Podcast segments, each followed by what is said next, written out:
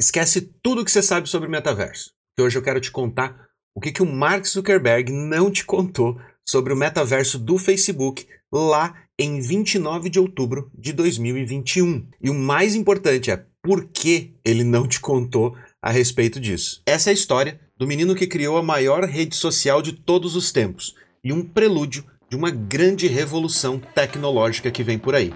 Quer saber? Fica ligado no vídeo e vem comigo.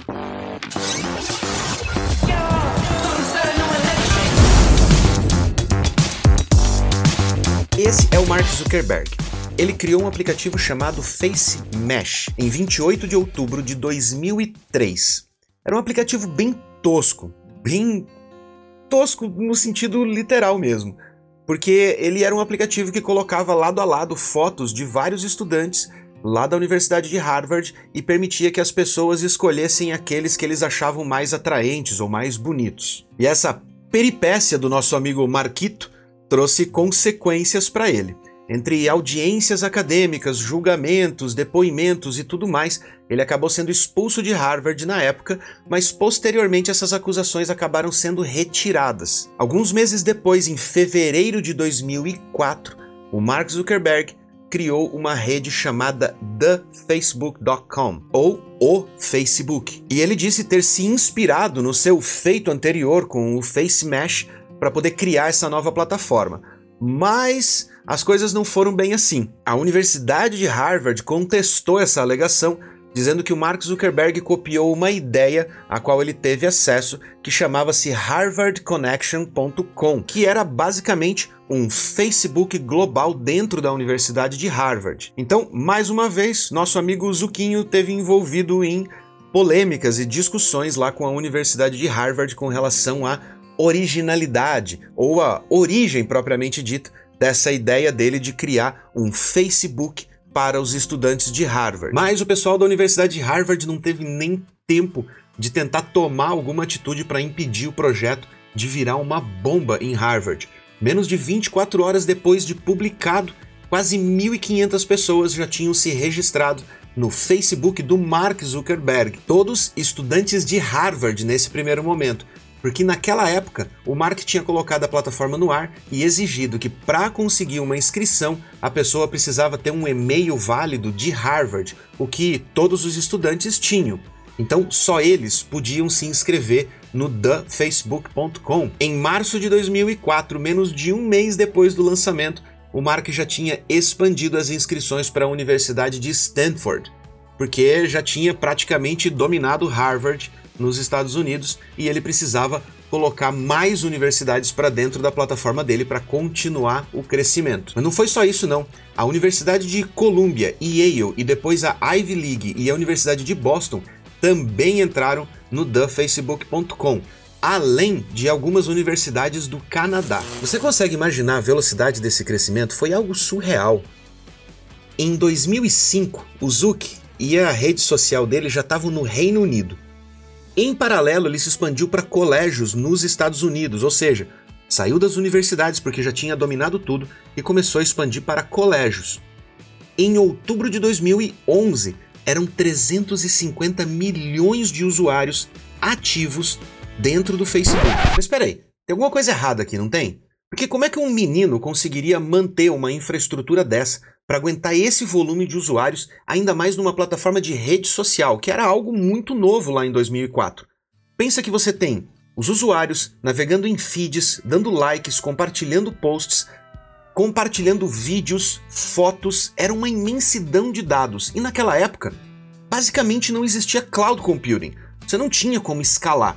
Toda a infraestrutura era on-premises, ou seja, você precisava ter aquela infraestrutura, você precisava ter servidores, links, infraestrutura para manter esses servidores rodando. E isso deveria custar literalmente uma fortuna para você conseguir manter naquela época. Hoje já seria muito caro, para uma pessoa sozinha poder manter isso, concorda? Pensa no seguinte: você tá aí na sua casa, ok? E você vai lá e cria um aplicativo, coloca ele no ar.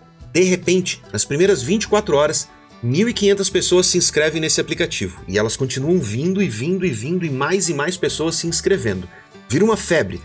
De repente, todo o consumo de banda passa de poucos kbytes para gigabytes de transferência, tanto de entrada quanto de saída. Seus computadores precisam escalar para suportar o volume de tráfego, que está na casa dos gigabytes por segundo, porque basicamente você está transferindo fotos e vídeos. Você já imaginou quanto isso vai custar? Mesmo hoje, trabalhando com cloud computing, onde você tem uma série de recursos que podem ser elásticos ou mesmo serem otimizados para reduzir os seus custos, mesmo assim custaria muito. Então, como é que aquele menino foi lá e conseguiu bancar aquela infraestrutura? Ou como você bancaria essa infraestrutura hoje, se você resolvesse fazer isso? E claro, desse certo, tão certo quanto deu o thefacebook.com do Mark Zuckerberg. Vou contar um segredo para você. Isso é o que os VCs fazem. VCs são Venture Capitals, ou seja, são empresas especializadas em investimentos de alto risco. Elas aportam dinheiro dos investidores em startups ou empresas que estão começando, mas que têm um grande potencial de crescimento e têm um grande potencial de faturamento ou retorno para esses investidores, seja com receita propriamente dita vindo da empresa, ou seja através de outros meios, ou seja, gerando valor para outras empresas ou outros produtos. E é aí que está o segredo da primeira grande rede social do mundo. Mas se você quiser que eu fale um pouco mais sobre a parte de investimento em startups, Deixa um comentário aqui embaixo no vídeo que eu faço um vídeo falando mais sobre esse mundo e, se necessário, posso até trazer alguns convidados aqui no canal que são especialistas nessa área para poder passar mais informações e fazer você imergir nesse mundo dos investimentos das startups aí. Especialmente se você tiver o próximo Facebook aí na sua manga esperando para ser lançado. No início de 2004, Eduardo Severin, um brasileiro que morava nos Estados Unidos e era amigo do Mark Zuckerberg lá na Universidade de Harvard, junto com o Marquito, claro, ajudou a bancar os custos do Facebook e ajudou a manter essa infraestrutura de pé e crescendo na taxa em que ela estava crescendo. Mas como as coisas estavam crescendo muito rápido, tudo estava correndo muito rápido, ainda lá em 2004, um cara chamado Peter Thiel investiu 500 mil dólares na ideia do Marquito Zuckerbergito, porque ela mostrava um potencial gigantesco. E não era de faturamento não, mas eu já falo sobre isso. Em 2005, a Acel Partners investiu outros 12,7 milhões de dólares na chamada série B de investimento. Em 2006 veio a série C com um aporte de 27 milhões e meio de dólares no Facebook. Em 2007 vieram outros 260 milhões. Adivinha de quem? Da Microsoft e outros 60 milhões de um investidor de Hong Kong. Nesse ano, o valuation, ou seja, o valor de mercado do Facebook, alcançou a marca de 15 bilhões de dólares. Você consegue imaginar o que, que é isso? Quanto é 15 bilhões de dólares de valorização de uma empresa que estava basicamente com 3 anos de existência? Eu vou te ajudar a entender. Faz a conta comigo. Em 2021, a renda média do trabalhador brasileiro foi de R$ 2.587 por mês, segundo o IBGE. O valor de mercado do Facebook lá em 2007 era de 15 bilhões, ou seja, era o suficiente para sustentar um milhão de famílias brasileiras por um período de dois anos e três meses. Cara, é muito dinheiro, muito dinheiro. Mas por que tantos investidores colocam dinheiro nessas empresas que, basicamente, naquele momento o Facebook só tinha custos, só tinha prejuízo, custava muito dinheiro, não sabia como faturar, não sabia como gerar receita para a empresa, mas mesmo assim atraía investidores botando milhões de dólares, fazendo fila para colocar milhões de dólares na ideia do Mark Zuckerberg. A resposta é bem simples poder.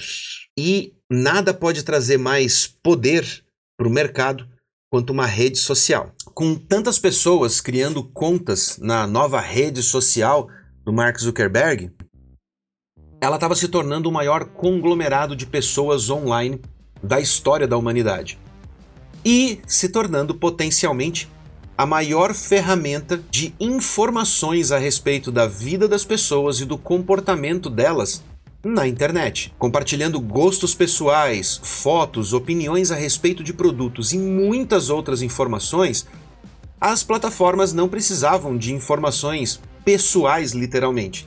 Elas só precisavam saber do gosto daquelas pessoas para poder recomendar os produtos que elas comprariam. Pensa quanto isso vale no mercado hoje em dia. Naquela época, isso era só um potencial. Hoje é uma realidade. Os bancos de dados das redes sociais e das plataformas que você utiliza muitas vezes sabem mais a respeito de você, do seu comportamento e dos seus gostos do que você mesmo. Vai por mim. Mas nem tudo são flores. O Facebook começou a envelhecer. Não só o Facebook, a plataforma em si. Como você sabe, tudo que é de tecnologia acaba cansando, acaba deixando a gente meio estafado com aquilo, ou a gente começa a enjoar de usar aquela ferramenta. Mas os próprios usuários do Facebook começaram a envelhecer. Os usuários mais jovens começaram a utilizar ferramentas como o TikTok, Instagram, apesar de o Instagram ter sido comprado pelo Facebook há algum tempo atrás, mas esses usuários mais jovens foram migrando para plataformas aonde outros jovens estavam e deixando o Facebook ficar um pouco mais idoso, vamos dizer assim, não só como plataforma. E em 2021, depois de vários anos na queda na taxa de crescimento do Facebook, eles registraram a primeira queda de usuários ativos dentro da plataforma.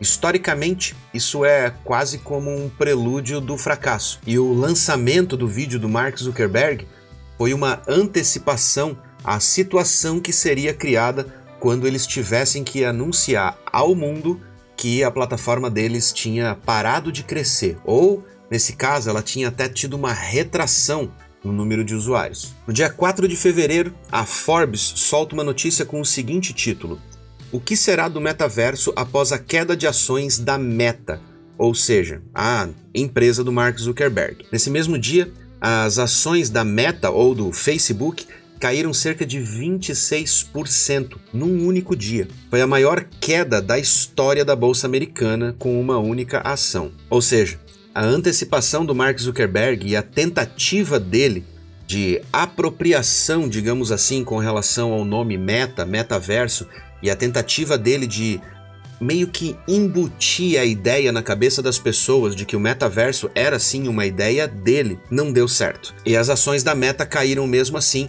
mostrando que o povo não é tão burro assim quanto eles pensam. Mas esse não é o grande problema aqui. O grande problema é que o metaverso, o conceito de metaverso ou a ideia nunca dependeu da meta do Facebook ou do Mark Zuckerberg para existir ou para ser um sucesso. Na verdade, o conceito de metaverso foi cunhado por um cara chamado Neil Stephenson e foi citado pela primeira vez lá em 1992 num livro chamado Snow Crash, que falava sobre um mundo virtual onde as pessoas interagiam através das interfaces de computador. Ele também não te contou que vários dos conceitos que ele misturou nessa apresentação, como a descentralização da web, a prova digital de propriedade, a colecionabilidade, governança, acessibilidade, interoperabilidade, todos esses não são conceitos criados pela Meta ou pelo Facebook para poder idealizar o metaverso. Esses são conceitos criados por uma comunidade gigantesca espalhada por diversos países ao longo de quase uma década na construção de outros conceitos das plataformas da Web3, do blockchain e das próprias criptomoedas em si. E essa comunidade, ela é uma comunidade completamente aberta e colaborativa, ela não pertence a ninguém, a nenhuma empresa, e a nenhuma pessoa. E além, é claro, dele tentar dar uma despertão ali, tentando se apropriar do nome metaverso, passando o nome da empresa para Meta, meio que para tentar desvincular o nome da holding do produto Facebook que está praticamente morrendo, né, agonizando para morrer. Ele também utilizou de alguns conceitos ou ele ressaltou alguns conceitos ali dentro daquela apresentação que obviamente trazem vantagens para ele. Tudo que ele falou ali sobre metaverso está relacionado com a parte das redes sociais. Os óculos de realidade virtual que o Facebook adquiriu alguns anos atrás, a parceria com a Ray-Ban com o lançamento do óculos inteligente da Ray-Ban e todos os outros pontos que ele ressaltou nessa apresentação como a parte de interação social, reuniões em salas virtuais super legais com avatares, gente voando e coisas desse tipo, porque é a especialidade da empresa dele a manipulação e o controle das redes sociais, das mídias sociais, é o conhecimento que o Facebook mais acumulou durante todos esses anos, tendo a maior rede social do planeta. E vamos lá, eu não condeno o cara, não. Afinal de contas, é uma empresa bilionária. E se você fosse dono dela, você também tentaria fazer uma jogada dessa de marketing para tentar manter o seu posto de rei das redes sociais e não perder isso para as próximas redes ou para as próximas plataformas que vão vir aí tentar dominar essa parte do metaverso. Mas o metaverso é muito mais do que simplesmente uma rede social com uma cara bonitinha em 3D ou a imersão numa realidade diferente. E se você realmente quer saber o que é o metaverso, qual é o potencial que o metaverso tem e como você pode fazer para ganhar dinheiro com o metaverso e com essas novas tecnologias que estão vindo, se inscreve aqui no canal porque os próximos vídeos dessa série sobre metaverso, blockchain e criptomoedas vai fazer a sua cabeça explodir com as oportunidades que você está perdendo neste momento e vai te ajudar a abrir os olhos para as oportunidades que vão vir no futuro. Eu vou deixar dois videozinhos aqui. Se já tiver saído os vídeos novos dessa série, eu vou deixar aqui para você poder continuar assistindo, mas não foge do canal não, porque tem muito conteúdo legal aqui para você assistir. Eu agradeço muito por ter assistido o vídeo até aqui. Um grande abraço e até a próxima.